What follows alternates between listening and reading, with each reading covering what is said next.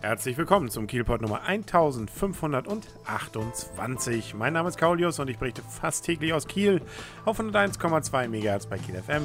Morgens um 7 sowie mittags um 12 und rund um die Uhr auf kielpot.de.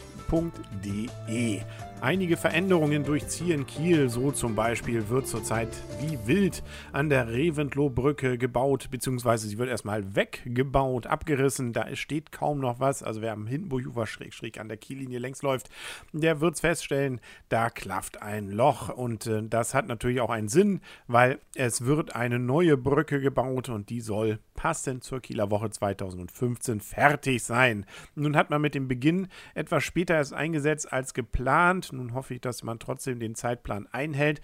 Immerhin, die alte Brücke ist so gut wie weg.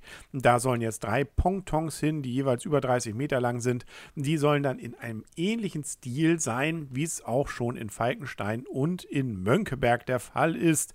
Und äh, wie gesagt, das soll dann auch sich wunderschön zum Beispiel dem Wasserverhältnissen anpassen. Hoch- und Niedrigwasser soll dann kein Problem mehr sein.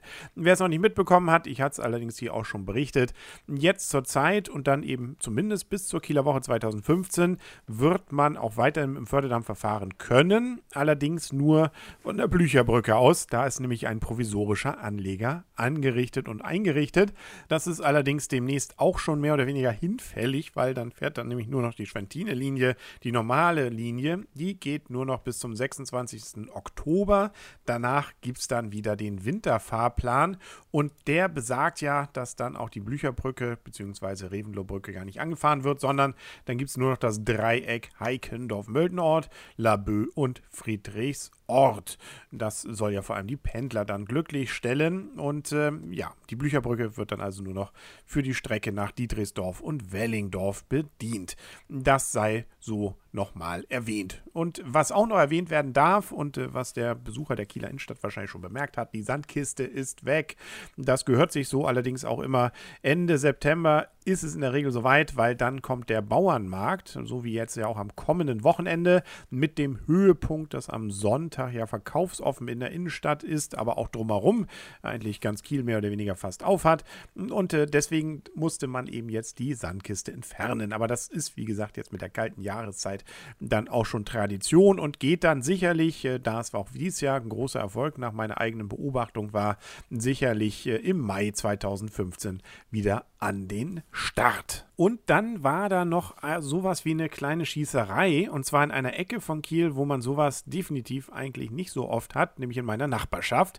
In der Wrangelstraße, Ecke Gerhardstraße, nun ja, also Schießerei ist vielleicht übertrieben. Es gab einen Schuss, aber das reicht ja schon. Zum Glück wurde niemand verletzt, aber es war wohl eine Beziehungsproblematik, ein Krach, ähm, der da dann der Auslöser war und ein 47-Jähriger hat dann wohl die Waffe gezogen.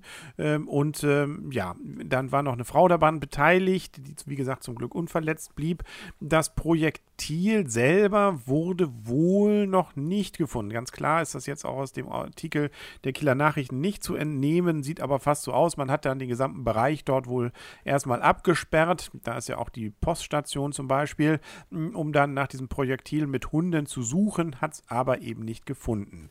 Was die genauen Hintergründe davon jetzt sind, ähm, das ist nicht so richtig klar. Die Polizei war wohl sehr schnell vor Ort, hat auch den 47-Jährigen dann in Gewahrsam genommen. Der hat dann auch äh, entsprechend ähm, wohl Aussagen gemacht, was aber, das wird aus ermittlungstaktischen Gründen jetzt jetzt nicht weiter gesagt. Die 64-jährige Frau steht wohl auch noch unter Schock und wird auch entsprechend betreut. Und äh, ja, Augenzeugen wundern sich vor allem, dass sowas überhaupt in dieser Ecke von Kiel passieren kann. Wie ich mich übrigens auch. Wie gesagt, zum Glück ist niemandem was passiert.